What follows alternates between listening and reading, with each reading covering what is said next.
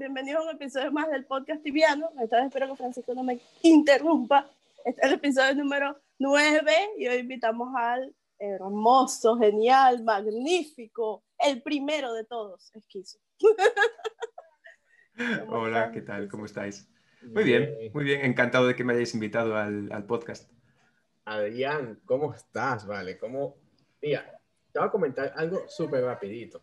La primera vez que yo supe de ti fue hace no sé cuántos años cuando pertenecías al staff de Tibia Venezuela. Ya es un abuelo. Sí, yo, mira, yo en Tibia Venezuela creo que pasé rozando, o sea, cuando ya era, ya estaba casi en, en, en destruido, ¿no? Digamos, cuando ya estaba ya la medio... mierda, la mierda. Sí, no, yo, yo sobre todo sí, donde sí que participé más y cuando estaba más con contacto con, con Andreina y con Etienne y con los demás chicos, con Edgar, era en, en Tibia Wiki Latina, en la Sí. Wiki Latina. Ahí sí que participé bastante más. En Tibia Venezuela apenas, bueno, apenas pude tocar nada, vamos. Oye, ¿y cómo te, o sea, obviamente vamos a hablar de tu inicio de Tibia, pero antes de eso, ¿cómo te dio eso de empezar a participar en los fansites? ¿Por qué lo hacías? A ver, yo, a mí siempre me, me, me, me- me chifló tibia desde, desde pequeñito, ¿no? Y, y conocí a gente, ¿sabes? Lo típico, eres, eres, eres un niño y conoces a gente más adulta, que más adulta son 16 años o 17, y dices, Dios, yo quiero ser como la gente, como los mayores, ¿no? Claro. Claro, entonces yo me iba, yo me iba al ciber, o, bueno, como se diga, la, la, la ciber, o no sé Sí, cómo Sí, se dice, la aquí verdad. sí se sí. Sí, y, y entre ellos yo me acuerdo que había uno, un chico que era senior tutor y a veces enseñaban, Guau. pues, sí, estaba allí y nos enseñaba, mira, esto va a salir. Me acuerdo que eh, nos enseñó Liberty Bay, cuando salió Li- Liberty Bay, y estábamos alucinando y dije, joder, yo, qui- yo quiero Ah. hacer eso. Y más tarde, eh, pues tuve la oportunidad gracias a, a Etienne. Tanto Etienne como eh, Umbra. Umbra es, el, es la, el de, la admin de un remarketing, eh, de Ajá. ah, TV Events. Tibia Events, sí, ya. Claro, ella, ella me, me contactó y, y le dije que yo estaba, estaba interesado en participar y empezamos creo que cuatro personas TV Events, Wow. solo cuatro. Yo estuve un año con ellos, hice unos cuantos, unos cuantos torneos, pero por temas de trabajo les dije que, que- que me iba. Y les va muy bien, o sea, están, Sí, sí, están- han crecido muchísimo, sí. Está Eli también, a la que le tengo mucho aprecio, que yo sepa, creo que sigue Eli allí. Y, y Sí, va muy bien, la verdad. Ujú. Oye, eh, nos dijiste que comenzaste en un ciber, pero ajá, cuéntanos más de tus comienzos, porque todo tibiano, las historias son todas similares. Fue el ciber, fue mi primo que me enseñó el juego, fue mi hermano, fue el amigo de la escuela. ¿Cuál es tu historia? Mi historia es que, bueno, yo siempre de pequeñito, siempre, yo no tengo hermanos, o sea, tengo una hermana, pero, pero no, no vivimos juntos, no tenemos eh, madres dif- eh, diferentes. Entonces yo de pequeño pasaba mucho tiempo con mi tío y entonces yo veía lo que hacía él en, el- en su ordenador. Y lo vi un día jugando a tibia con, con uno de mis primos y me, me llamó la atención y lo de siempre es, soy muy pequeño, yo quiero hacer lo que hacen los mayores. Y me gustó, claro. Y pues mira, este año, en diciembre, hace hace 20 años que empecé a jugar. Empecé con 10 añitos Wow. con 10 con 10 a- con 10 añitos. Y, y me creó la cuenta pues el 23 de diciembre, antes de Navidad, justo. Creo que subí un personaje a nivel 2, matando ratas allí en, en. Tardé creo como que 3 horas o 4 a, a subir a nivel 2 y me dijo, suficiente ordenador, ala, a tu casa. Entonces, mi- mis comienzos fueron muy, muy lentos porque yo no tenía ordenador en casa, era muy pequeño como para ir a un ciber y Claro. dependía de que mi tío me dejara, me dejara jugar, claro. Ah. ¿Mantienes aún esa cuenta hoy día? No, no, no, no, que va, que va. Que va. Esas Imagínate, eh, el tiempo que estaba yo inactivo para poder jugar eh, y de aquella, pues eso, eran, creo que mi personaje lo subí a nivel 8, pues a lo mejor en dos meses o, o tres. Claro, o sea, yo era un niño y no sabía nada. Eh, dejé de jugar y Tibia, pues si no eras premium, a los después de, si eres nivel 8, cuando pasaban 8 meses, si no conectabas, te la borraban. Y me pasó eso con dos o tres cuentas. Mi tío la sigue manteniendo. Mi tío sigue manteniendo una de las cuentas. Que es, es un paladín nivel 30, ¿sabes? Que nunca fue premium ni nada. Pero claro, es que de aquella en ser nivel 30 no era, no era poca broma. Claro, hace 20 años. Hace 20 años, ¿cuántos servidores existían? ¿Antica? Eh, Eh, ¿Nova? pues creo que, creo que de aquella estaban Tibia, esa- esa- era, era Tibia, Sí, sí, era tibia. era Antica, y luego hubo la partición, bueno, partición, añadieron Nova, a Tibia le llamaron Antica, por antiguo y nuevo, y metieron Premia. Esos fueron los tres primeros servidores, si mal no recuerdo. Ah. Y creo que luego vino Secura, Sí, te acuerdo también. tiene o vino con tiempo. ellos, no, no recuerdo muy bien, pero Secura creo que fue de los más antiguos también, de los optional PvP. Y de este tiempo que pasaste inactivo, desde el 2001 que empezaste y no podías jugar, hasta que empezaste a jugar de nuevo activamente, ¿cuánto tiempo pasó? Eh, fui jugando cada, cada X tiempo, o sea, ya empecé a... a- les hablaba a algunos amigos de, de mi escuela, de, del Tibia, y recuerdo que algunos... se-. Sí, sí, sí, empezábamos a jugar y les decíamos a nuestros padres, oye, vamos a ir a estudiar a la biblioteca. E íbamos, íbamos a la biblioteca, pero en el último piso había ordenadores, nos, nos descargábamos el Tibia y jugábamos allí, estudiábamos muchísimo y bueno, jugábamos, claro, nada, y jugábamos ahí un poquillo, pero en cuanto, digamos que cuando sí que le empecé a dar caña, caña de verdad, fue en 2007, cuando creé esta última cuenta, que es la que tengo. Sin embargo, creo que para muchos de los jugadores actuales, 2007 se considera alguien old school. Creo yo. A ver, sí, en, Sí. com- en comparación, en comparación, estamos en el 2021, sí, claro. Yo conozco muchísima gente que empezó en el 98, 99, o sea, hay un, ¿En Hay un grupo- hay un grupo, hay un grupo de, de Tibia que creó una, una amiga mía en Facebook que se llama Memory Lane y ahí hay jugadores, están desde Game Masters hasta, bueno, todo, todo Dios, todo Dios. Ah. Hay un montón a de ver. gente súper antigua allí y claro, yo en- comparación me siento un bebé, lógicamente. Pero lo que sí que te puedo decir es que hay mucha gente que jugaba en el 98 y en el 99 dejó de jugar y no jugó nunca más. Hay mucha gente actualmente que juega que en el 99 no habían nacido. Ya, sí, sí. Sí, qué increíble, what the fuck. Eso me pasa a mí, me pasa a veces cuando me pongo así un poco, un poco rebelde en el streaming y viene algún, algún chaval a tocar las narices. Lo, lo mi- miro a la cámara y digo, empecé a jugar a tibia antes de que, hubieras- de que hubieses nacido. O sea, cállate, déjame en paz. No me jodas, ¿sabes? No, pero, pero sí. No, sí, es, es verdad. O sea, 2007, el- entre 2004 y 2008 empezó a entrar muchísima gente. Yo me acuerdo de 2004-2005, entre 2004 y 2006, perdón, porque fue la- una de las guerras más importantes en Antica, que era entre Darkseid y, y Alliance. O sea, cualquiera que sea de Antica la conoce y hay vídeos en YouTube. Y a partir de ahí, o sea, Tibia estaba en el momento dorado. Había Sí, sí. 64K de players todos los días. Pero sí, 2007-2008 es cuando mucha gente empezó a jugar y, y hay gente que dice, ya soy el de school, soy de 2007. Y digo, bueno, a ver, Bueno, depende, Sí. cómo, lo, depende cómo lo veas. Más o menos. más o, más o menos, sí. Ahora, quiero preguntarte sobre cositas diferentes. Este, no sé cuánto tiempo llevas, pero te convertiste en streamer. También subes videos en YouTube de Tibia. ¿De dónde Más- comenzó más todo menos. eso?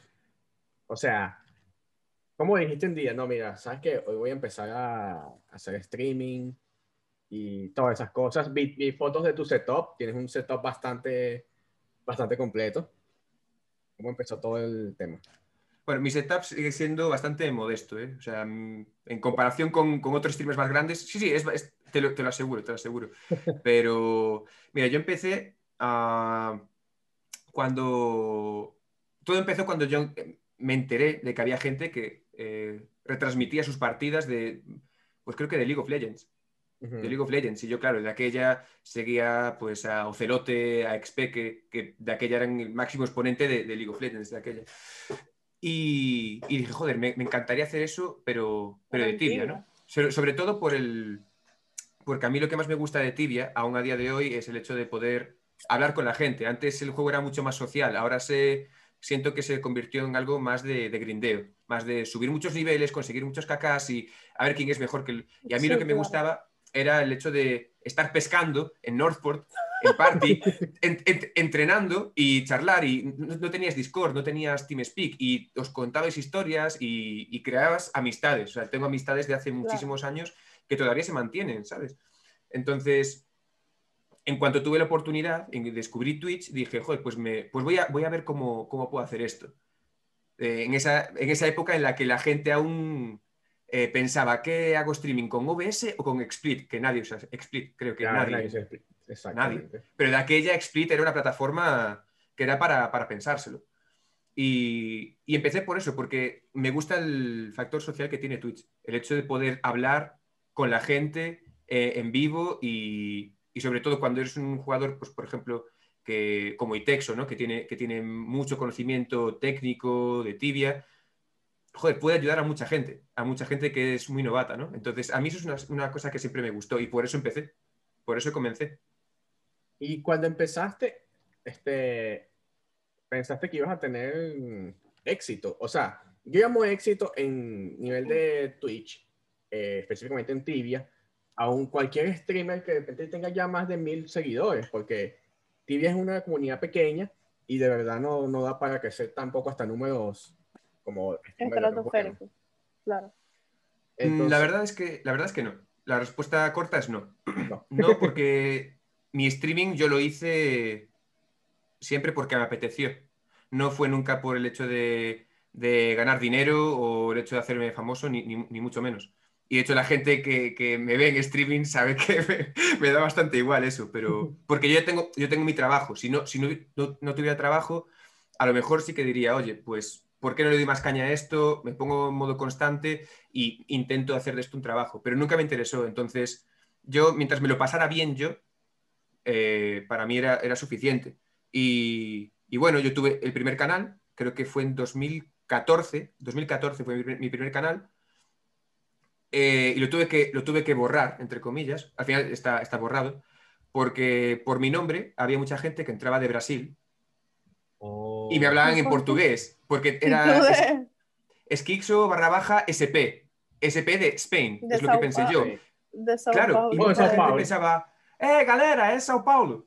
No, no, ¿qué estás hablando? No entiendo portugués.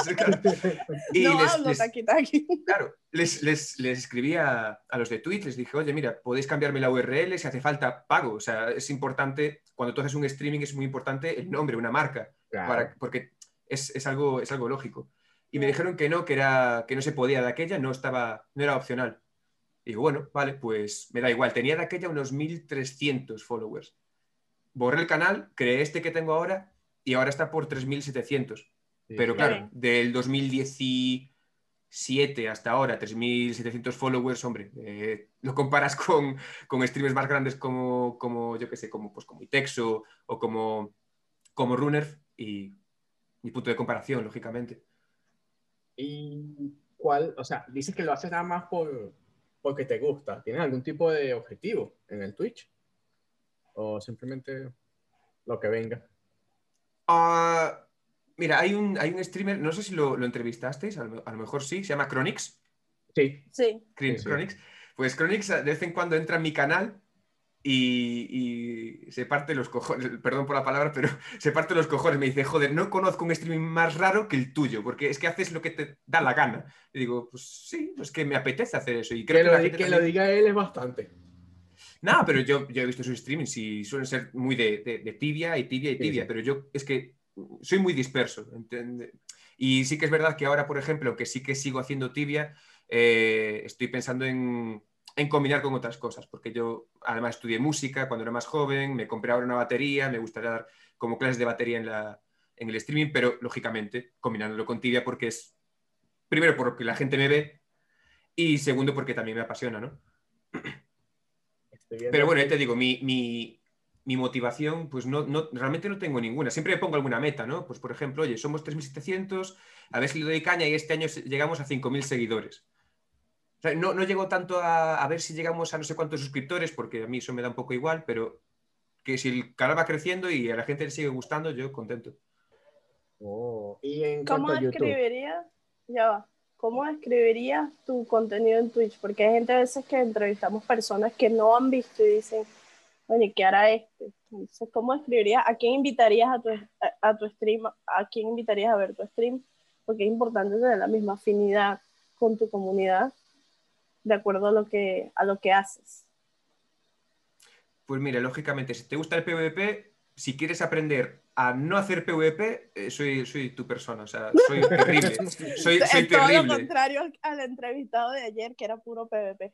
Soy, de verdad, soy, soy, soy terrible. Es decir, me, me defiendo, ¿no? Pero, pero soy terrible. Eh, no, yo invitaría a todas aquellas personas que les interese eh, otro sector de tibia, es decir, más aprender cosas técnicas o historias de- del pasado. Mucha gente me pregunta, no, me dicen, "Buah, es que este objeto fue tal. Y digo, no, mira, este objeto no, no apareció de esta forma. Este objeto apareció más o menos en este año, salió de esta forma y les cuento más o menos las historias, ¿no? Yo de historias de tibia sé bastantes. Entonces, eso es lo que yo puedo aportar a la comunidad. Lógicamente, si alguien viene a mi canal a ver PvP, ya puede esperar, porque creo que se va a morir ahí esperando. Claro, yo no, no puedo. No, no, que va. Oye, lo de las historias es súper interesante porque como empezaste hace muchísimo tiempo, hay muchas, muchas historias de tibia que se fueron develando poco a poco y que los jugadores que de verdad juegan hoy día las desconocen. Porque como tú dices, hoy día es solo subir niveles, este, ver quién es mejor que el otro. No ese tanto tibia de antes que era como que, bueno, mira, vamos a venirnos todos en el depo de AB y vamos a conversar. Ajá. Sin duda. Entonces, me imagino que debes tener un conocimiento de historias, pero ¿cuál es la historia Me más extrañas que has visto? Conoce, conoce demasiada gente, o sea, conoce demasiados Sí. fans, pero sí, cu- ¿cuál es, cuál, es- cuál es la historia más extraña que, que has visto? Como dijo Francisco. Extraña como tal, extraña como tal, no, no es que haya una, una- no es que haya una historia extraña, o sea, la historia extra- más extraña que, que- que puedo conocer, entre comillas, y es de las más famosas, es el, el dragón de, de Aries War, obviamente. Es algo que, es, que conoce todo el mundo. Pero, por ejemplo, el canal Cateroide, que creo que todo el mundo conoce, aunque no hablen portugués, la entrevista de Aries War con Cateroide la moví yo. Yo Sí, invité es a, cierto. Claro, yo, yo invité, yo estaba en Red Rose durante mucho tiempo y como sé que hay tanta comunidad eh, portuguesa y he visto, estoy cansado, lo siento mucho, pero estoy cansado de ver vídeos sensacionalistas, ¿no? De, es que la gente de Red Rose hace, la gente de Red Rose come y caga como tú, somos personas normales, claro, y lo que pasa es que no, no, estamos, no están enfocados a, yo qué sé, a subir mil niveles, pero hacemos pues más cosas RPGs. Y dije, mira, quiero que conozcan más lo que hacemos y quiero invitar, invité a gente de, a, streamers polacos, a varios streamers eh, portugueses, Cateroide, a, a Rubini también de aquella. Y claro, la gente alucinó porque de repente vieron Aries War y se, se volvió loca la gente. Y, y ya te digo, o sea, historias muchísimas y sobre todo de, de objetos. eh, pero claro, la, la gran mayoría no son mías. Las mías te puedo decir, pues yo cuando estaba en Rookie era nivel 4, un señor me dijo, bebe de este, de este líquido verde que te va a dar vida. Y yo mi vida la veía verde y, y mi vida se fue a la mierda. Y me quitó pues un pan, mi, mi rope y cuatro GPs. Es que mis historias son un poco pochas. A ver si te, hablo- te puedo hablar Ok, de alguna Te historia. tengo, te tengo una pregunta única, que esta no se Sí. la puedo hacer ningún otro streamer nunca en la vida. ¿Cómo han hecho para mantener siempre el escudo de la guild en la guild? El Rose Shield. ¿Cómo lo han hecho Sí. para mantenerlo todo, toda la época, todo el tiempo en la guild? Mira, el problema es que hay siete escudos. Oh. Entonces, al haber más de un escudo, es fácil, fácil mantenerlo en la guild. ¿Qué pasa? Que hay muchos escudos que no estaban en la guild, pero se recuperaron. Por ejemplo. Uno de mis mejores amigos en Tibia, MacGyver, de Antica, esa persona tenía un Rose Shield y él no era de Red Rose. Entonces, gente antigua que se lo vendió y todo eso. Pero se recuperó. Hubo gente pues que, que le pagó y dijo, te ofrezco tanto dinero en Tibia o, a lo mejor en RL. Eh, Eso no lo hagáis, chicos, es ilegal, pero... eh, eh, le ofrecieron X dinero y dijo, ok, perfecto. Wow. Y así fue. De hecho, él juraría que el Rose Shield, ese Rose Shield es el que compró Shippy. Ajá. Shippy se lo compró a él. Y Shippy hizo una cosa que, que no todo el mundo haría, Que es decir, ¿Lo yo. donó? Sí, lo donó. Se lo donó al líder de aquella. En serio, wow. Sí, se lo regaló a, a Bora, a Bora Skyfallen. Pero le dijo, eh, la única condición que te doy es, primero, que no lo vendas, lógicamente, y segundo, que si tú te retiras, se lo des a, otra, a otro miembro que tú consideres que es merecedor de tenerlo. Y es- es- Wow. Totalmente. Entonces, claro, te puedo decir que hay, si mal no recuerdo, Half-Life tiene uno, ah, Abora tiene otro y um, Natures Lord tiene otro. Creo que mínimo tres hay. Creo que creo que hay cuatro en total. Pero claro, hay gente como Beowulf, que es súper Claro. antigua, que en teoría sí que tiene uno, pero no conecta, entonces no lo sabes. Es, es que eso, para mí, ese ítem es un ítem que tiene un valor incalculable. En Sí. cuanto, o sea, tanto en dinero como en, no sé, valor emocional quizás. Porque esto es algo que no va a pasar más nunca en la vida, en Tibia. O sea, que le vayan a dar un ítem a una guild, eso más nunca va a suceder. Pues No la verdad es que no. De hecho, antiguamente tenían la, la que es la noble armor ahora, era Rose Armor. Tenían dos objetos. La noble armor era la Rose Armor. Y esa ya la quitó Tibia y dijo, no, no, pasa, de noble armor. Eh, los mercenaris, que también estuve en mercenaris, que, corrección para la gente que lo vea, mercenaris es la, la guild más antigua de Tibia, no Red? Es la por meses, ¿eh? Por meses, desde julio a diciembre, o sea, tampoco tanto, pero es la más antigua. Ellos tenían el Mercenary Shell y se convirtió en el Griffin Shell. Ellos perdieron todo y tenían uno. Wow. ¿Por qué? No lo sé. No, nunca, nunca supe por qué. Intenté contactar con antiguos líderes para que me contaran la historia y no me la sé. No me la sé. Pero ¿sabes, sabes cuál es el factor? Que la gente de, de Red Rose, la gran mayoría, ah, digamos que son adultos mentalmente hablando. Claro. Y Sí, se sí, toman el juego, se toman el juego como un juego y mm, son muy apasionados, digamos, les apasiona mucho el juego. Entonces no creo que se muevan tanto por el hecho de este objeto cuesta, para ellos no, no tiene valor el, el- el objeto en sí. Entonces yo creo que es por eso. Y eso no hay mucha gente que lo haga. Sí, es, es muy poco verlo hoy día. Este, ahora, empezaste desde el 2001, estamos en el 2021, 20 años. ¿Cómo, tú, ¿Cómo te han afectado a ti todos los cambios de tibia? Porque estamos hablando de dos juegos totalmente diferentes de cuando empezaste a lo que, o sea, no tienen punto de comparación. Es cierto, pero mira, por ejemplo, ah, del 2001, cuando las BPS eran, eran cuadradas, Ajá. todavía, que no eran, no eran gorditas. no eran- no eran gorditas. pero sí. sí No tenía relieve. Claro, eran, eran así, cuadradas.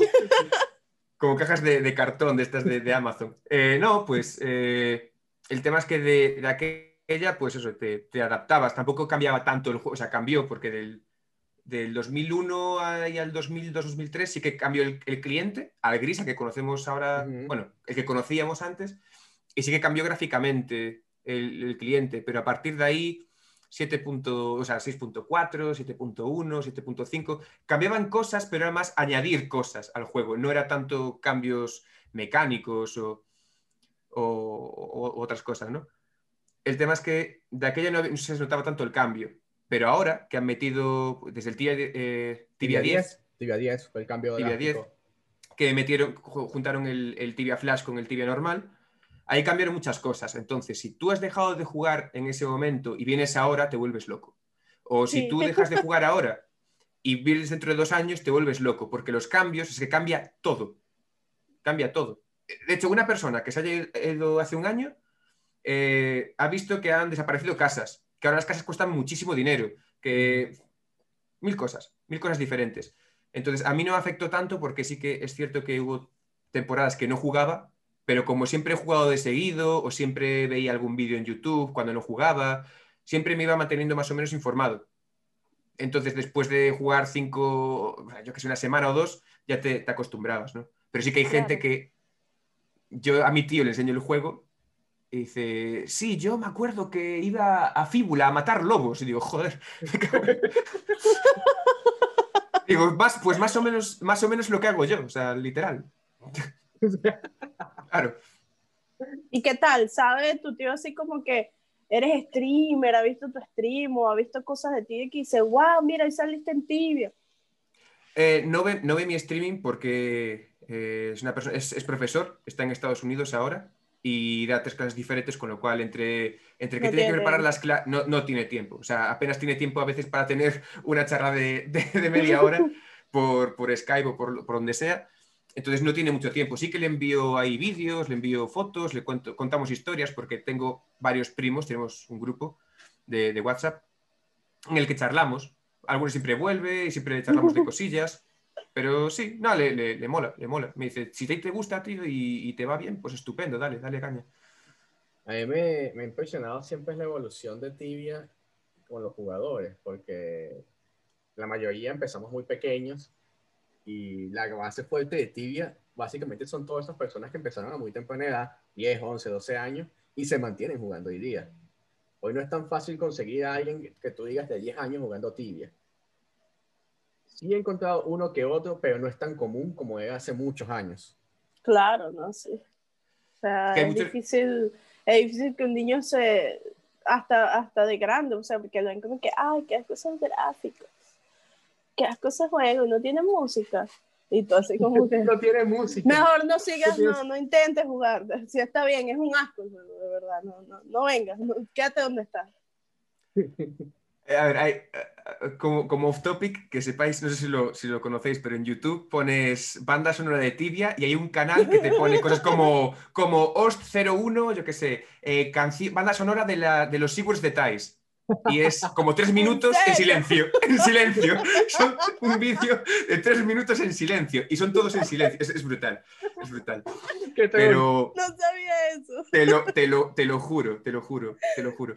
Eh, a ver, el problema es que hay muchos factores, ¿no? O sea, de aquella, siempre lo comento, ¿no? Eh, cuando hablamos de toxicidad en Internet y todo eso, eh, siempre hablamos de cosas así en el streaming, en el mío. El problema es que ahora todo el mundo tiene acceso a Internet, entre comillas, ¿no? Ah, Es muy común tener acceso a Internet. Y a lo mejor no tienes un ordenador en casa, pero tienes un smartphone. Y a los niños les es más fácil coger el, el móvil o agarrar el móvil y buscar un- el Free Fire o cualquier cosa de móvil y jugar gratis. Claro. Tu a niño de 10 años le dices, págate una premium. ¿Qué dices? Oh, ¿Qué dices? Yo me acuerdo de pequeño que iba, iba ahorrando, le iba, iba a comprar el pan y mi madre, pues la, la vuelta me la daba, ¿no? Pues a 10 céntimos, que 10 céntimos ya ves lo que puede ser. E iba juntando y luego iba junto del chico del ciber y me cobraba, de aquellas premium eran de tres meses, no había Sí. menos. Y eran 19,90 euros, creo que eran. Entonces él me las, me las cobraba a 22 porque él tenía que hacer el pago con la tarjeta. Y yo, pues iba ahorrando y le daba, toma, ponme tres meses de premium. Y me los ponía, ¿no? Pero es que ahora los niños no hacen eso. Teniendo juegos gratis, con, como dice Andreina, la gente es muy de, es que vaya mierda de gráficos o no tiene sonido, pues qué, qué basura. La- los niños quieren algo visual, que, que sea gratis, que sea rápido y no quieren estar... eh, matando ratas en vaina. efectivamente, y quieren algo en lo que progreses rápido. Si, te mueres y pierdes como antes, pierdes la BP y pierdes tu pierna y el pulmón, dices, pues vaya mierda de juego. claro, ya, ya no juego. Ahora, eh, con las blessings y todo eso, no pierdes nada, pero antiguamente. Eh, antiguamente se perdía demasiado, pero de verdad que Tibia es un juego que necesita mucha inversión de tiempo para tú poder progresar significativamente. Y en esta época también significa invertir dinero, porque puedes comprar personajes, por ejemplo, pero tú puedes un personaje, qué sé yo, 25 mil Tibia Coins. Ajá, ¿cuántos son 25 mil Tibia Coins?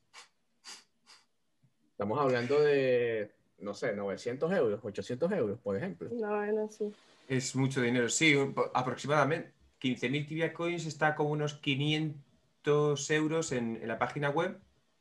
Aprox. Sí, más o menos. Sí, sería así. Unos 8.000 euros fácilmente. Exacto, y estamos hablando de 25 mil Tibia Coins, que con eso puedes conseguir un personaje, no sé, 600 quizás, 700, 800 muy, muy bien buscado.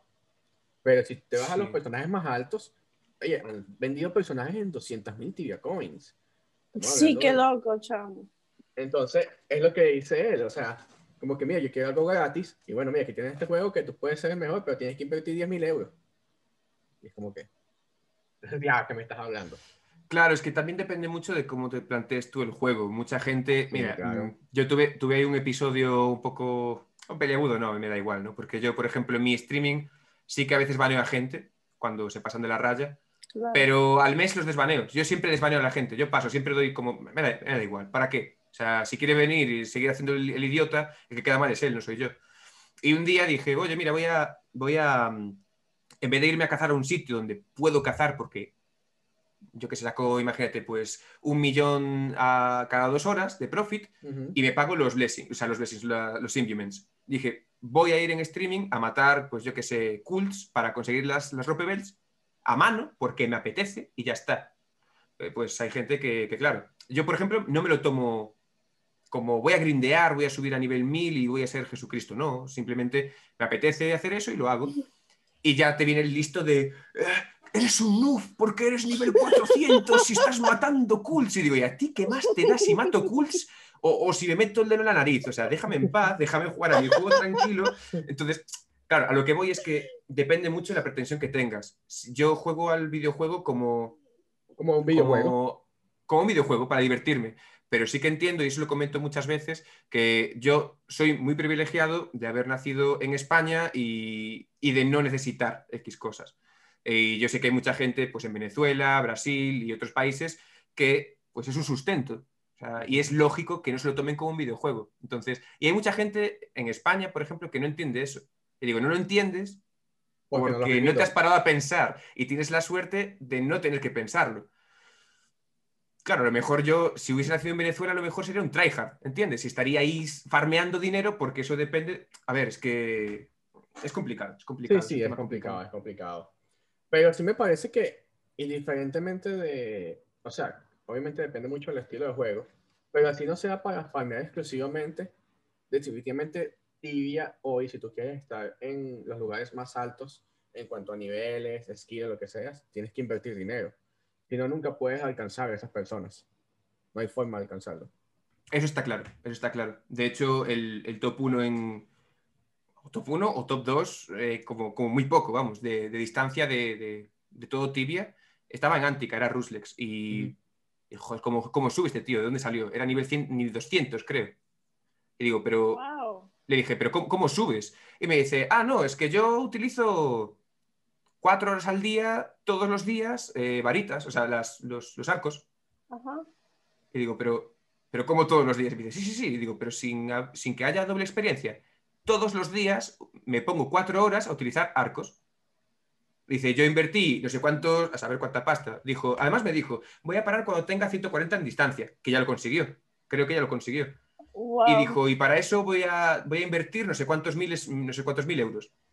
Y dije, pues mira, ole tú, si tú te lo puedes permitir y tú quieres hacerlo, ¿quién soy yo para juzgarte?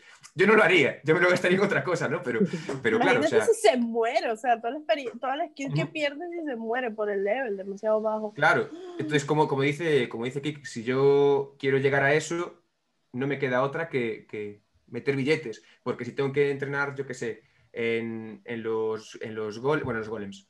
Sí, en el golem de, de, de Yalahar o en los, en los perros de, de telas. Sí, sí. Sí, subo, pero no subo tan rápido como él, lógicamente. Exacto. Wow. Y dígame, ahora que te pusieron las. modificaron el tiempo de, de las vallitas y básicamente puedes entrenar y, y hacer cualquier cosa que quieras hacer en tu vida y vuelves a las 8 horas y ya. Pones otro. Pero Sí. no, de verdad que yo lo veo de esa manera. O sea, si de verdad tu, tu objetivo es ser lo más alto o estar en la primera página de algún tipo de ranking, tienes que invertir dinero. Y eso quizás otros juegos no lo tienen en este momento. eh, por eso es lo que tú dices, muchos jugadores más pequeños dicen, mira, prefiero jugar esto que es free to play, o que a lo mejor es una sola inversión única. Por decirte, si tú compras un juego de una consola, este es el valor del juego. Y quizás una membresía para jugar en internet mensual, pero muy, muy pequeña en comparación a lo que te cuesta tibia. Porque no est- estamos hablando de entrenar, pero si vas a subir experiencia y darle casa a los que están más altos, tienes que invertir en boost, tienes que invertir en prey, tienes que... Es un juego complicadazo. Yo siento que este juego debería. ¿Sabes que siempre he sentido, no por el contenido, más sí por la comunidad, que este juego debería tener clasificación más alta y no. que lo puedan jugar niños porque pues la comunidad está demasiado grande y gracias a Dios no ha pasado nada grave, pero sí se presta para muchas cosas que, ¿sabes? No siento que este juego, yo no dejaría que un hijo mío jugara tibia. O sea, tiene por lo menos hasta los 15 años, no, no, porque no sé, siento que es demasiado para un niño muy pequeño. Eh, yo, hombre, yo no sé si tendré hijos algún día, pero en caso de que los tenga, pues seguramente. bueno, sobrino. bueno, o sobrinos o lo, que fuera, claro. Pero en parte estoy, estoy de acuerdo también. Es eso, depende cómo le inculques tú a tu hijo cómo jugar a tibia. Porque si no, si no le insistes, oye, es un juego, tómatelo como un juego, tienes que entender esto. Ah, claro, mezclar un niño de 10 años, por ejemplo, como, como fui yo, con gente adulta de 20, 30, que, bueno, y si hablamos de toxicidad ya es peor todavía. Entonces puede ser un choque duro, pero bueno, eso también te puede pasar en otros juegos, ¿no? Uh, Tibia creo que puede ser un juego bonito y me sigue pareciendo bonito con todos los cambios que haya, aunque sea ahora pay to win. ¿Qué te parecen los últimos cambios? A mí siempre me han gustado, todos en general, siempre. bueno, pero es que, tú eres paladín. Sí, no, pero yo, mira, la gente que me ve, la gente que me ve sabe que yo soy muy crítico con todo y con los cambios. Ah, y eh, a Zipsoft le critiqué muchas cosas. Ah, de hecho, durante dos años llevo diciendo tienen que nerfearnos, tienen que nerfear al paladín, tienen que bajarle X cosas, como yo que sé, eh, si tú con un, con un druida pegas un varitazo y le puedes meter, yo que sé, eh, crítico a una criatura, si yo le pego un arrow, aunque sea en área, a, a muchas criaturas, debería saltarle solo el crítico a la que estoy tarjeteando para que sea justo. Porque yo estoy haciendo daño en área, pero que solo le saca el crítico en uno, igual que un druida, eh, también se lo aplica a uno. Ahora, un druida o un sorcerer con una runa puede saltarle crítico a muchas. Pues que el paladín también lo tenga, pero no es lógico que nosotros, por eso era tan... tan... Tengan las dos, claro. Claro, era, era muy, muy fácil ver a, a Bobek o a Goraka cazando con arrows. Sí. O sea, que volvimos al 2004, cuando el Sorcerer llevaba a Bustarros. claro, claro. A mí me, pareció curioso. Entonces, yo siempre he defendido, por ejemplo, que, que, nerfearan al paladín. Siempre fui paladín, me parece, siempre me pareció la mejor vocación, aunque lógicamente no para todo, ¿no? No es lo mismo jugar a PvP que, que jugar a PvE. Pero desde hace muchos años el paladín siempre estuvo roto. En cuanto metieron las Diamond Arrows, el paladín despegó, despegó. Y para hacer profit, es que es una, una vocación muy segura además. Es una vocación muy segura, se cura bien. Está bien. Este, yo, yo pienso que los periodos de las ocasiones, o sea, los momentos que están más OP, más overpower, es, es porque es como cíclico. Por ejemplo, el paladín ahorita, o como tú dices, durante los últimos tiempos, obviamente es Dios. Pero no, no podemos olvidar que hace un tiempo los paladines, los llevas un paladín a cazar para recoger el loot, porque no servía para más nada. Y para dar el 100% del, del bus de la party. para el bus de la party. bueno, tú tráete 100 arrows y en cada vuelta haz clic en un bicho para pegarle y ya está. O sea, y, recoge la mierda, asqueroso. también, también tuvieron una época que estuvieron muy pisados. Lo mismo le pasó a los Druids. Los Druids, si no sé si se acuerdan, tenían un UV o un más Spox que lo que hacía es que envenenabas a todo el mundo, pero no les pegabas nada. Increíble, ¿eh? Increíble. Mientras el, Sorcerer cazaba spameando el Exaura más bis, porque no tenía cooldown y hacía Era tan feliz. Exaura más bis que era de fuego. Sí, que era de fuego. Era de fuego, y, no, tenía cooldown y el druid hacía más pox que no hacía nada y no le pegaba nada porque no servía. Entonces después pasó que el Sorcerer lo nerfearon, pero no se acuerdan todo el tiempo que el Sorcerer estuvo por encima de todos los demás. Entonces pienso que es cíclica la historia en, en cuanto a las vocaciones. sí, pero creo que, creo que Zipsos podría haber hecho un trabajo mejor en, en cuanto a otras cosas. Es decir, mm, por ejemplo, antes mencionabas que, que, yo subo vídeos a YouTube. Normalmente suelo subir cosas de, del streaming y no suelo subir casi nada. O sea, es súper raro. A día de hoy ya no tengo tiempo, por mi trabajo no, no me da. Y sí quiero hablar del tema de los, cambios de vocación, o sea, de las vocaciones y todo eso, porque la gente no entiende cómo... Es muy fácil decir, Cipso, sois idiotas, tenéis que hacer tal. ¿En base a qué? No sabes cómo, cómo puede influir en todo el juego. ¿Entiendes? Yo, por ejemplo, una cosa que siempre que defendía es que yo considero que tienen que subirle un poco el daño al Sorcerer. Un poquito, un poquito. No te digo que, que- que explote, pero si el Sorcerer siempre fue el mago que hace daño y el druida siempre fue el mago que era de, de curación De healing. y de, y, de, y de apoyo, porque le gustan los druidas o no, yo los quiero mucho, pero es así. A lo mejor, o le subes un poquito el escalado del daño al sorcerer, o le bajas un poquito, un poquito, el escalado del daño al druida. Porque a lo Claro. mejor no solo sube, porque sí, claro, si aquí empiezas a subir, ah, le subo al paladín, ahora se quejan los knights, le subo al knight, ahora y al final todo el mundo pega mucho. A lo mejor el druida, el druida ya cura, el druida paraliza, puede tirar Magic Walls, puede tirar Will Grow, tiene mucho daño. La, la rotación era mejor que la del Sorcerer, al menos hasta, hasta ahora. No sé cómo está ahora mismo el Sorcerer, pero bueno, algunos que son am- amigos míos no están descontentos. Me dijo, bueno, está- estamos mejor. Y con, las, con los debuffs que hay, está bien. Pero me refiero, joder, el, el- el- el druida, tanto para PvP como para PvE, excepto el, el, el Magic Shield, que no sé cómo les afectó, creo que están un poco en la mierda, pero me refiero, es una, una vocación muy completa. Cura, paraliza, da apoyo eh, y da hace mucho daño. Y el Sorcerer, pues yo tiro SDs. Ah, Perdón, Que ¿eh? también la tiran los duros. que claro, o sea, Ey, es que- No, no, no, no, no, no, mira.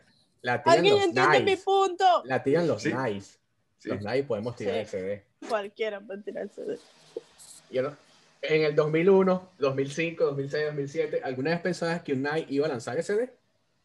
No, de hecho siempre, siempre pensé, Dios, ¿quién será el primer Knight que subiera Magic Level? Buah, ¿Te imaginas un Knight con Magic Level 15? Siempre lo decíamos, ¿eh? Siempre lo decíamos. Y ahora pues los puedes ver. Sí. Los puedes ver. claro. Sí. Yo, yo en Sí, estos no, ya te digo, yo... Perdón, perdón.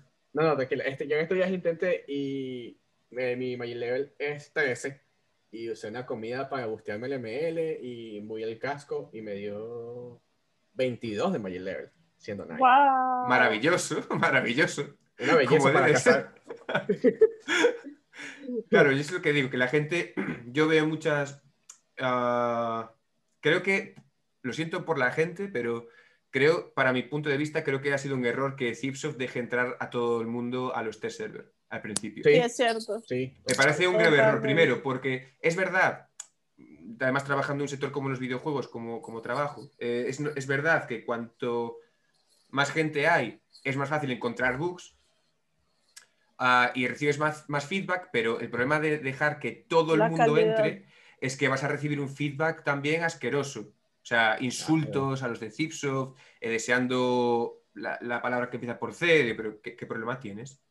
Sí, Y yo me acuerdo eh, en, los, en, los, en los private servers, ah, cuando íbamos con los fansites y todo eso, pues joder, yo encontré un montón de bugs, los reporté y se solucionaron. Y digo, mm, si antes éramos tan pocas personas y se solucionaban problemas, ¿por, ¿por qué es necesario que haya tantísimas?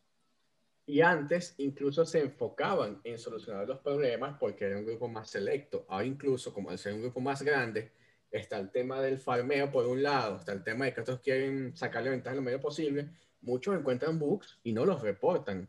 Simplemente dicen, voy, no, voy a, no voy a reportarlo, voy a esperar que salga en los servidores con la actualización y lo voy a explotar hasta que alguien se dé cuenta. Claro. Eso ha pasado. Pues, Sí, no, y lo que hace mucha gente también es. eh, Uy, yo no sé si la hemos cazado aquí en, en este sitio. Eh, pero está el test server, vamos allí y cazamos.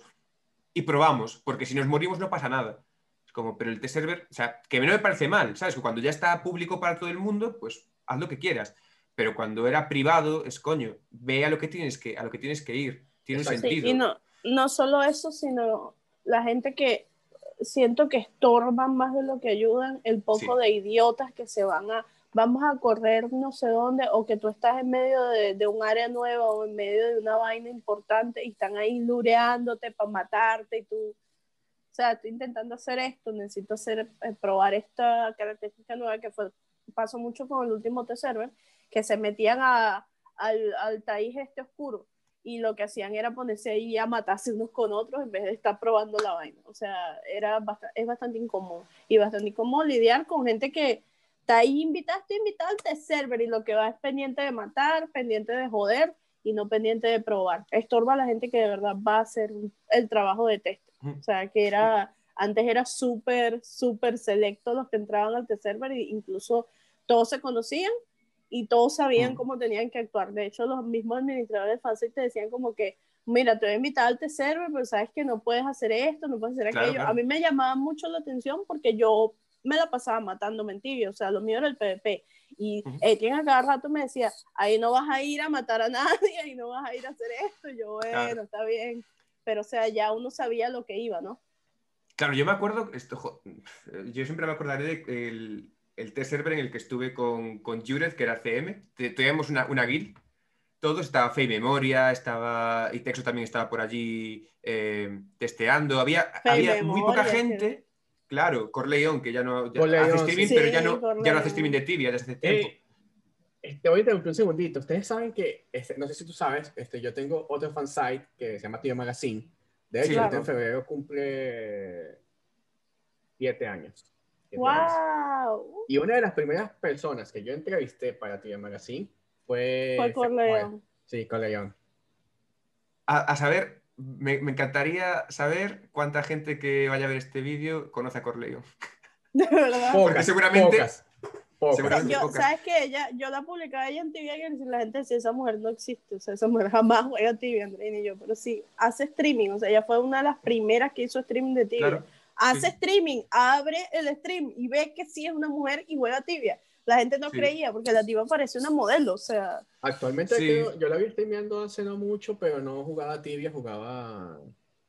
eh, ella juega un juego clásico también, pero no me acuerdo, No sé, creo que es como que No lo sé. un escape, una vez así, no sé, se me fue el nombre. no, no me No acuerdo. sé, yo sé que, sé que dejó de streamear Tibia, no sé Sí. por qué, pero es que, claro, de, cuando empecé yo, a mí, por ejemplo, siempre, siempre fui fan de Búa. A mí Búa me encantaba, porque era por todo. Aparte de ser, de ser una persona que streameaba casi todos los días, el tipo tiene mucho carisma, se defendía en PvP, esta- era muy entretenido. Para mí era un- el streamer modelo, o sea, era, era la hostia. Y siempre, para mí siempre será mi, mi streamer favorito, de lejos además. Pero yo me acuerdo de, de- de eso, de la época de Buba, de, de Corleone, que la veían muchísimas personas. Es que los, los tops eran Buba, Corleone y, y- y cuatro más. O sea, literal. Y, españoles, el, o sea, o hispanos, era Tío Mario. Sí. Sí. Tío Mario y era Tío Mario con 60 personas, yo con 20 y peleándome con Sniper Gaming que también tenía otros 20. O sea, es que era, era así, no había nada más, claro. Claro, o sea, era, era maravilloso de aquella. Pero sí, sí. Ya me acuerdo eso, que en los test servers de aquella, eh, como decía Andreina, estaba guay porque éramos pocas personas, nos conocíamos, decíamos, oye, vamos a, a testear esto, vamos a reportar lo otro, y podías interactuar con, la, con, los, con los CMs, con la gente de Zipsoft. Eh, Pero es que ahora es muy difícil. Sí, sí, ahora no. Ahora no mira, estoy invitado al tercero. ¿Qué vamos a hacer? Bueno, conéctate y vamos a, a ver quién se mueve primero en, en. Sí, sí, literal. Y que bueno, ya lo hicimos con los del 800. Ahora conéctate con el del 200 y vamos a hacerlo con el 200. Y no estás Y- probando el contenido. Y otra cosa que, que me, que, me molesta, me da, me da igual al final porque no es cosa mía, es cosa de Zipsoft y ellos deciden, ¿no? Y cuando tengo que ser crítico con Zipsoft lo soy y cuando tengo que darles la enhorabuena se lo doy también.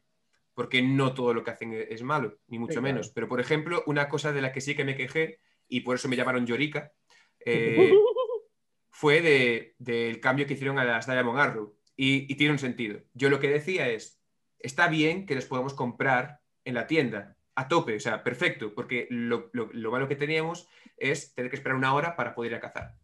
Ahora, yo lo que hacía muchas veces es entrenar en telas. Y mientras tanto, hacía arrows. Y digo, ¿por qué no dejáis la spell costando 2.000 de maná, no 1.000, o sea, subiéndole como le iban a subir, y en vez de que me den 100, que me den 10? O sea, el nerfeo está hecho, ya está hecho, pero si hay gente, por lo que sea, que quiere seguir haciéndolas, nerféalo mucho, pero oye, tienen la opción de hacerlo. O sea, no es nada Claro. negativo. Y por, por decir eso, por haber pedido eso, ah, eres un llorica, ¿qué más te da pagar? No sé qué. Pero, pero si no, si no estás de acuerdo con mi opinión, al menos dime el por qué, ¿sabes? No, no me insultes. no me- Y eso de la comunidad no me gusta nada. Porque la gente no respeta, tienen su idea y tiene que ser su idea. Es como, pues, Claro, no, vale. tú sabes que con el tema de la spell de la Diamond Arrows, este, a mí me parece que también tenían que haberla dejado, porque siempre todos lo, lo reflejan desde el punto de vista como si todos fueran nivel 500, 600, 700, 800. Ajá, pero el que de verdad apenas es 150, 200, que no se puede costear la HUN porque no vas a sacar el mismo profit, ¿cómo haces? O sea, tú ves a los 200 diciendo, mira, yo estoy usando la Diamond, pero, ¿sabes? No estoy sacando plata, ahora estoy perdiendo, porque antes las hacía, ahora las tienes que Claro. comprar. Y obviamente un 800 no le pasa lo mismo, 800 no le importa gastar dinero porque el chat solo, así juegues mal, saca dinero. Claro. Claro, eso se mencionó también. Es decir, yo, por ejemplo, yo que les decía a lo- a los chicos, yo me voy a Were Lions a cazar con mi nivel 400 y me saco a la hora 500k de profit, pues si tengo que comprar estas arrows, de- en vez de hacer 500, haré 380 o 420, aprox unos 400k de profit. A mí me da igual, pero a un nivel 150 o 200, y claro, ahí ya te dicen, bueno, pues a lo mejor tienes que priorizar una caza va a ser para hacer profit y la siguiente pues vas a cazar con Diamond Arrows para hacer experiencia, ¿no? Que tampoco me parece mal, Uf. pero claro, es un cambio un poco, un poco excesivo, para mi gusto, ¿eh? Durante Claro. mucho tiempo ese fue el concepto de las HUNs. La gente casaba o por profit o por experiencia. Eso Ahora pasó. siento que le dan más como que la oportunidad a los RP de que hagan experiencia y no tanto dinero y tal vez eso para ellos signifique un nerfeo como que vamos a quitarles la posibilidad de que ganen tanto dinero a nivel bajo, pero hay sus maneras, o sea, de compensar esa falta de dinero. Hay sus maneras. Claro, tienes, Sí, ahora, tienes ahora voces. Tienes voces que puedes hacer todos los días que te dan cualquier cantidad de dinero Claro, todos claro. los días. O sea, hay muchas formas, pero Mira, yo en mi experiencia, que soy un desgraciado con el loot, te lo puedo asegurar. En las, en las hunts no, en las hunts saco dinero, pero en los bosses te puedo asegurar que eh, en un año, o sea, nunca he sacado un objeto en, en Oberon. Es en serio. Ah, Y he ido, he ido un año, o sea, he ido más de 300 veces a matarlo y no conseguí ni una triste maza, o sea, ni lo peor, o sea, nada, nada. Entonces ya, ya no voy, No, ya no voy. Te, lo- te lo juro, ya no voy. Anoche soñé con una Falcon Circlet, eso es una señal. Pues debería Puede ser. ser que lo dé uno. Debería ir. No, pero- Oberon. Si tú te haces, yo por ejemplo, en muchos streamings lo que hacía es hacerme la, el- la ruta de los bosses pochos, o sea, los, bosses, los bosses como Scarlet, los de Edron, los, los, los de Werewolves, Lo- los de, los de Darasia también, los, los, los Werebosses estos, los cuatro que hay, y, y Drume. y con eso, Ajá. todos los días te haces más de 100k. 100k, 120, 160, mínimo. Mínimo. Y digo, con eso ya me pago de la caza. Me pago una caza. Porque me llevo Claro. 1200 arrows y ya me la pago. Pero claro, no todo, un, un 150 no puede hacerse Drume, no puede hacerse algún otro boss. Entonces, no piensan en eso. Pero una cosa que sí que, que le decía a la gente, por...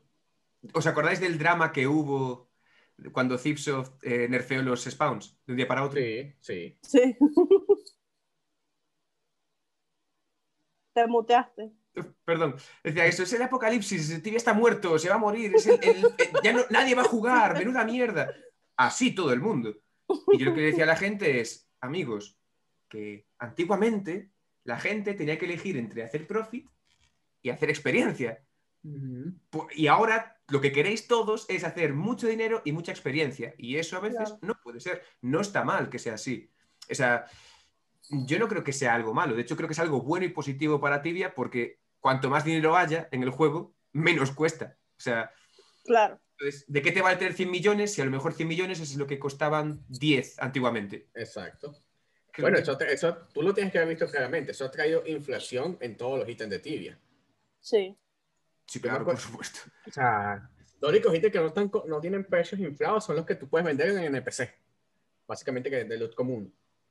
Sí, Pero o las soft boots, que creo que es el único objeto que se quedó ahí como en el olvido y están, hoy mismo, un, un amigo que se, se retiró hace 4 o 5 años, eh, me dijo, Buah, yo a ver si vuelvo un día, tal. tengo 8 soft boots, le dije, pues cuestan ahora 350k, y me dice, pues yo las compré cuando costaban 250 y las vi lo máximo 420, pero es que están a un, a un precio que se mantiene. precio, sí. Porque es un objeto que pasa sin pena ni gloria. O sea, lo utiliza alguna gente, Sí. pero no muchísima. Antiguamente sí, porque Sí. antiguamente runeabas o tal. Pero es que ahora, Sí, ahora muy ahora- poca gente lo usa. Sabes que este, ya estamos llegando al final, de verdad, de este episodio, pero quiero hacerte una pregunta. A ver, ¿cuál es tu concepto de por qué eso ha pasado? Antiguamente, cuando yo empecé a jugar, ¿verdad? había dos, dos ítems que la gente no los llamaba por el- su nombre, sino por otro nombre. Ejemplo, Magic Play Armor, todo el mundo la llamaba la E-Plate o la Enchanted Plate. Y la Magic Sword, la gente la llamaba la Sword Valor. Pero hoy en día, tú le dices a alguien, mira, este, préstame una SOV, una of Valor, y nadie sabe de qué le estás hablando. ¿Por qué eso pasó? ¿Por qué se perdió eso? porque quizás no es tan relevante el objeto. Yo considero que es eso.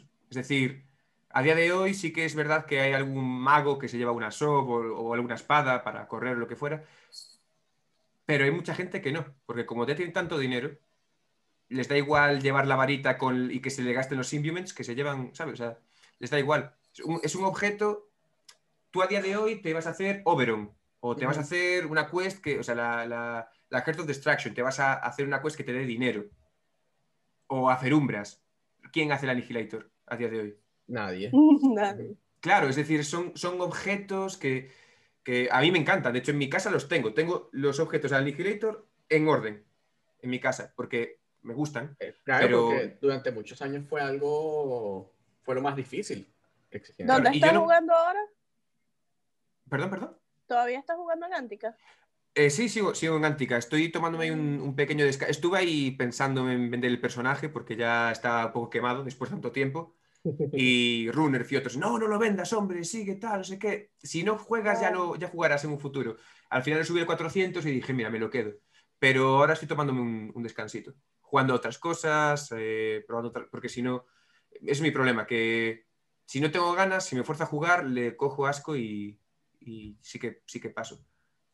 Sí que paso. Pero sí sigo en Antica, sigo, sigo allí en Antica. Y lo que, le- y lo que iba a decir acerca de la, de la SOF es que yo no lo sé porque no soy Knight, que el que sea Knight que me lo, me lo corrija, pero supongo que para ese nivel habrá espadas mejores. Sí. Sí, sí, sí. ¿Hay algún momento, ¿Hay algún momento en el que digas prefiero utilizar una SOF que otra cosa? No, no lo hay. No. Entonces yo también creo que es un factor, por eso eh, la gente ve que no es un objeto relevante, es bonito, a mí me gusta mucho, me parece un sprite muy bonito, pero como no es un objeto relevante ya para poder esquilear, o sea, para subir nivel o lo que sea, se pierde. Una Magic Plate Armor, si tienes dinero, te subes un Knight de nivel eh, 8 Otro.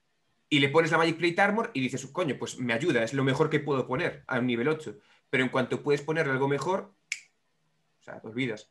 Y la Magic Plate Armor me parece mucho más relevante a- aún a día de hoy que la SOB. La SOB Sí. está bastante perdida No, y, la, y la Magic Play Armor es un ítem muy bonito, a mi, a mi percepción. también. Sí, sí, sí. A mi percepción.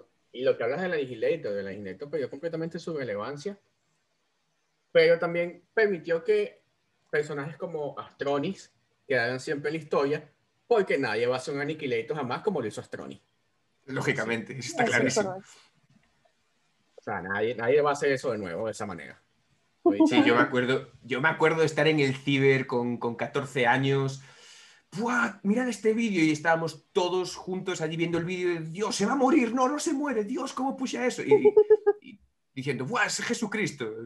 Y ahora es como, ah, bueno, me, me pongo esto, le doy este botón, Se muere todo, Uf, qué difícil, ¿eh? Sí. O cuando dice Sí, alguien, voy a sí, hacer un Annihilator, es como, wow, qué difícil, ¿eh? Amigo, joder. Y si por algún A motivo mí me una comida. nerviosa la anime. Yo la última vez que lo hice no me puso ni un poquito de nervioso. Porque ya, Yo no, todavía. ya no era lo mismo.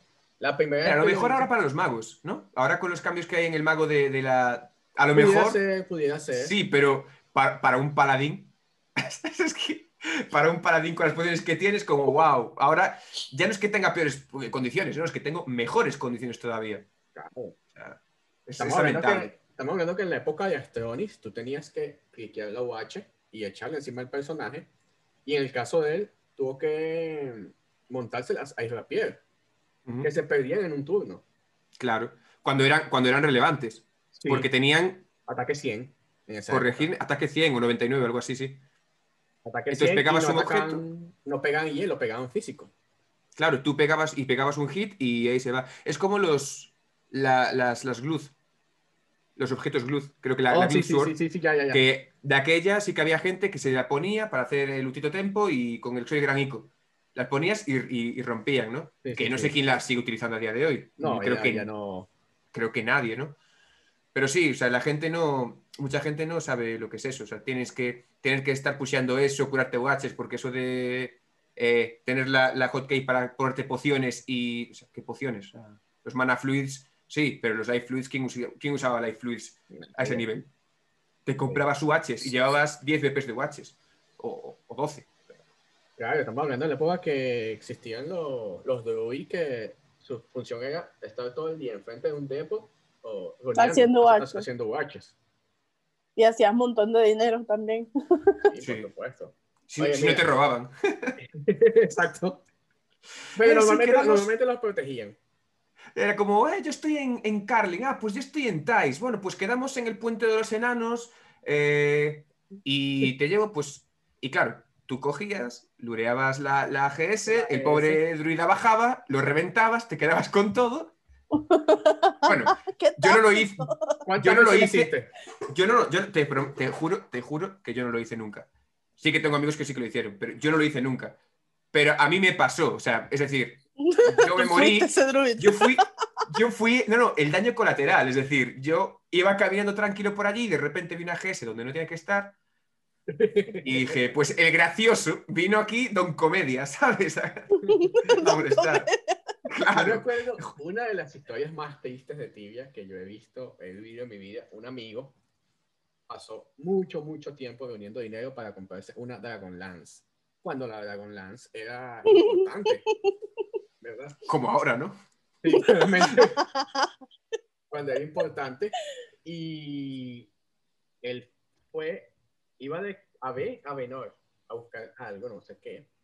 Y después del puente de Dwarf lo mató una GS y casualmente se le cayó la Dragon Lance que había pasado por lo menos cuatro meses reuniendo el dinero para comprar. No. Dios. no se Claro. retiró. Ahora tú dile, tú dile a los niños de 14 años que juegan a tibia y tal, que se mueren, ah, me morí y tal, compras blessings. Eh, aquella no había blessings, de aquella, Eh, no, te digo, Una blessing para proteger la blessing, compras. Claro. No solo blessing. claro, esa es otra. O sea, de aquella, el que tenía una, un, un Amulet of Loss era porque era rico, es porque tenía algo que proteger. O sea, tú te ibas con tu paladín, o sea, con tu knight asqueroso, con skill 60-60, con plateset, te morías y dices, bueno, pues en, en un poco de tiempo saco un K y me compro otra, otra plata de Claro. árbol. Porque la plata de árbol de aquella, pues aún bueno. Y como mucho te ponías, si llevabas night set, ya, ojo, ojo que ya, ya doy miedo. Sí, ¿no? Claro, y si llevabas que- con set, bueno, ya estabas en otro nivel. Sí, sí, sí, sí. Yo siempre me acordaré de, de la combinación que era Royal Helmet, Dragon Scalemail, eh, Crown, Crown Legs y Bo. Sí. Era, todos los magos que conocía llevaban eso, siempre. O, o cambiaban, o cambiaban la Dragon Scalemail por la Blue, Blue Robe. Y un Demon Shield, que era liviano. Y el Demon Shield, claro. Yo me acu- ey, no, bueno, no me acuerdo, pero tú seguramente tú viviste la época del Amulet of Life, ¿cierto? No Que sé vino cuándo. Antes del, eh, vino antes del Amulet of Love. Love. No sé cuándo ¿Qué hacía ese? Hacía Mm. lo mismo. No. No, hacía lo mismo. hacía, hacía lo mismo que, la, que las Blessing. Blessings. ¿En serio? Pero un amuleto muy, muy viejo. Cuando yo empecé a jugar Tibia ya no existía.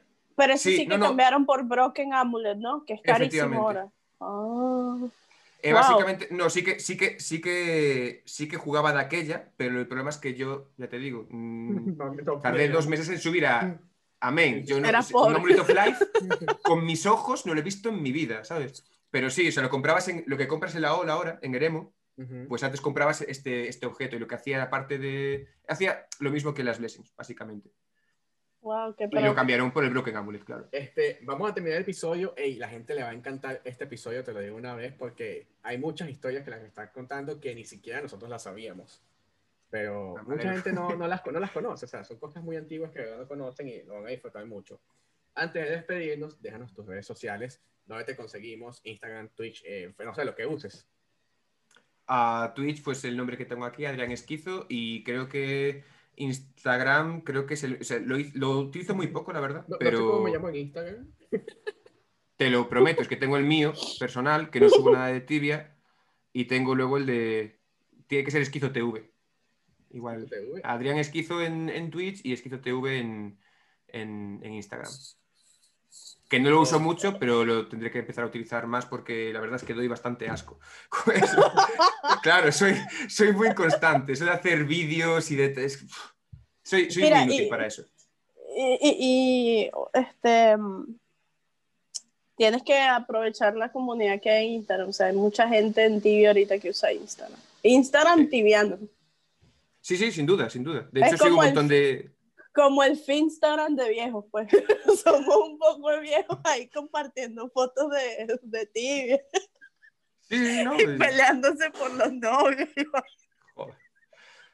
Bueno, a mí eh, había esa, esa parte de, de tibia, esa de los, los grupos de tibia de... bueno, no voy a decir nombres, no voy a decir nombres, porque ya hay gente, yo, lógicamente yo no pretendo caerle bien a nadie, o sea, literalmente, o sea, yo soy como soy, si te caigo bien, bien, y si no, no.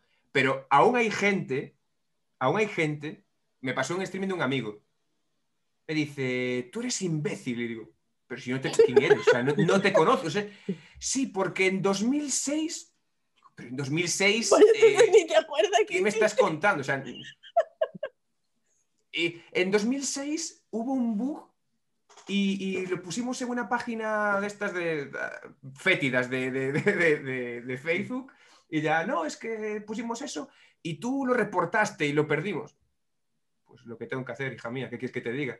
O sea, lo siento mucho, pero, pero prefiero que se arregle el puto bug y no ser un gilipollas. Yo qué sé, ¿qué quieres que te diga? ¿no? Sí, sí, sí, no. Bueno, y eso, y los dramas, y. Es que tal estuvo con no sé quién, es que tal le robó el objeto a. Ah. Tibia nunca le va a faltar dramas. Nunca. es una maravilla, ¿eh? Es una Sí. maravilla. Y ahora están los dramas, están los dramas entre, entre streamers, que no suelen Oh, pasar, sí, pero sí. cuan- oh, cuando pasan son. Dios. Cuando pasan son sonados. Sí. Oh, ¿viste lo que dijo este tal? Ah, este le, le insultó a su madre. Ah, Dios mío. Que a lo mejor es mentira, pero. Claro, Y pero el chat de tienen- Twitch es. Como tienen mucho alcance, suena mucho, suena mucho. Claro. Sí, o sacan cosas de contexto, hacen un clip y dice, mira, eh, y Texo le dijo llamó... que, que tu mamá Sí, tal. El bicho, yo no he dicho Claro. Claro, o sea, es- tal dijo que eres un desgraciado. ¿Pero dónde? Sí, Ok. mira este clip. Y claro, ves todo el vídeo y dices, no tiene nada que ver. Claro. Oye, este, Andreina, ¿alguna última pregunta que tengas para Adrián? No, no, ya, ya se le pregunté conocen- todo lo se que quería. conocen desde hace... ¿Hace cuánto se conocen ustedes? Como ocho años, tal vez. Como Fácilmente. el 2011, más o menos. Desde, desde el 2010. molinillo. De Uh, moler carne. sí. Desde el molinillo. Nada, sí, desde hace fácilmente, yo creo que 7, 8 años, sí. Es que fue Adrián eso, de siempre, conocer... Ad- Adrián siempre fue demasiado troll. Y entonces Sí. Adrián trolea, trolea a la gente de manera que sabe que lo va a hacer picar, pero sin insultarlo. Sí, no, a mí no me hace falta insultar, o sea, yo... Sí. Si veo que te molesta algo, a lo mejor te toco las narices. Y como, aunque lo estoy haciendo de broma, a esa gente se, lo enfada de verdad. Es que eres imbécil. Y digo, joder, vale, pues, pues soy imbécil. Tienes razón. En realidad tiene un poco de razón. Bueno, sí, antes, toda- de, antes de terminar, quiero este, aclararle a la gente que si no conocen a Adrián, deberían, es una de las personas, para mí, menos valoradas del Tibia, debería tener una Sí. audiencia increíble, sabe muchísimo del juego, este, tiene mucho conocimiento de muchas cosas, que tal vez él, él es muy modesto al decirlo, pero yo sí lo tengo que decir, es muy buen jugador y diría yo que de mis streamers favoritos porque nunca te aburres en un stream de, de Adrián, la verdad. Por lo menos yo no. Entonces los invito de manera este, férrea a ver el stream de Adrián o a ver el contenido de Adrián para que sepan quién es. Lo pueden encontrar como Esquizo, si no lo conocen, S-K-Y-Z-O. Y este, ahí van y les dicen que van de parte mía. Y eso es todo. Y yo, como postdata, tengo que decir que está mintiendo porque hasta me aburro yo en los míos. Me quedo dormido. Estoy No, es jugando allí. no es cierto. Pero bueno, este, bueno, ya saben dónde lo pueden encontrar. Pueden esperar que a. Francisco se le pase el ataque de risa.